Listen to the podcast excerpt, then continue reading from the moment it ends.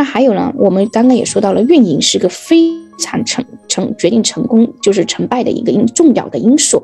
那我们运营当中主要要就是说。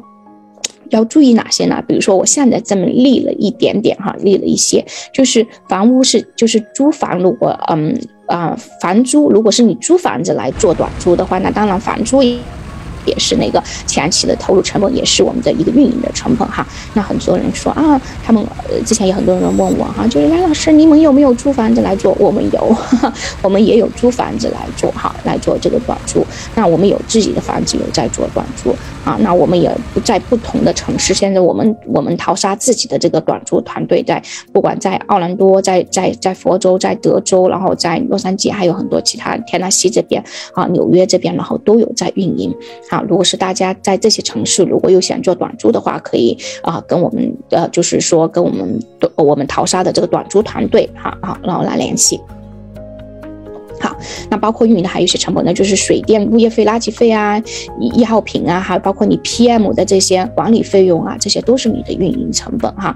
那这些在我们在算回报率的时候，都要运都要都要都要就是说啊算到里面。那我当然我们又话又说回来，我们短租的优。点是什么？缺点是什么呢？优点当然非常非常多了，那也是为什么我很热情、很热衷于就是说，哦，这个短租了啊！大家都觉得，哎呀，短租很麻烦啊！你怎么可以有那么多的耐心来做短租？其实不是这样的，其实是短租。当你会运营的时候，当你会运营有团队的时候，每个人只干自己熟悉的那一点，那其实这样的话是一个团队的一个合作，是吧？特别是在你房源比较多的时候，那短租它有什么样的优点？呢？那它呢非常，一是呢它是非常灵活，然后也很简单，然后当然也是非常方便。灵活呢，你随时都可以，嗯，把这房子收回来，是吧？吧，所以你也可以随时就是说，短租、长租你也可以自己住，也可以就是租出去几天，你也可以单单租，你也可以整租，是吧？嗯，都可以，就非常的简单。那当然就是说，嗯，它短租呢也有比较有特色，我们刚刚说的大自然民宿啊，你可以是土房子，你可以是呃茅草房。啊，你也可以是，就是说树屋，你可以是啊帐篷，这些都可以。所以说这种比较有特色，能够啊，就是比起我们的传统的这种啊酒店啊，就是更具有竞争的这种优势哈。那嗯，缺点在我看来，这不是一个缺点，为什么呢？哦，长它相比长租来说，它要投入更多的一个工作，对呀，那是正常啊。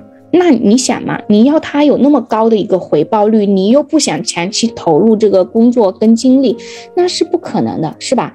那就是说我刚刚也是一再强调，短租就是一个 business，就是一个运营。所以说你只要前期运营的越多，越投入的越多，然后你的这个 business 做的越好，然后那你这你的这个赚的赚的钱也就更多。说白了嘛，是吧？做短租就是想要多一点现金流，想赚钱嘛，是不是？那这样的话，那那我觉得在我看来，这就不是一个缺。点，如果我就肯定是，如果你长租的话，你你只能租三千块钱，那我短租我可能租到九千块钱，甚至一万块钱，是吧？所以说，那我比长租来说，我而且是我个人性格比较喜欢跟人家沟通交流啊，所以说，在我看来，我也很喜欢跟这些啊这些这些游客人交流啊，因为我觉得他们来自世界不同的地方，然后他们也很乐意把他们的故事说说给我听，然后或者是说他们会把他们的。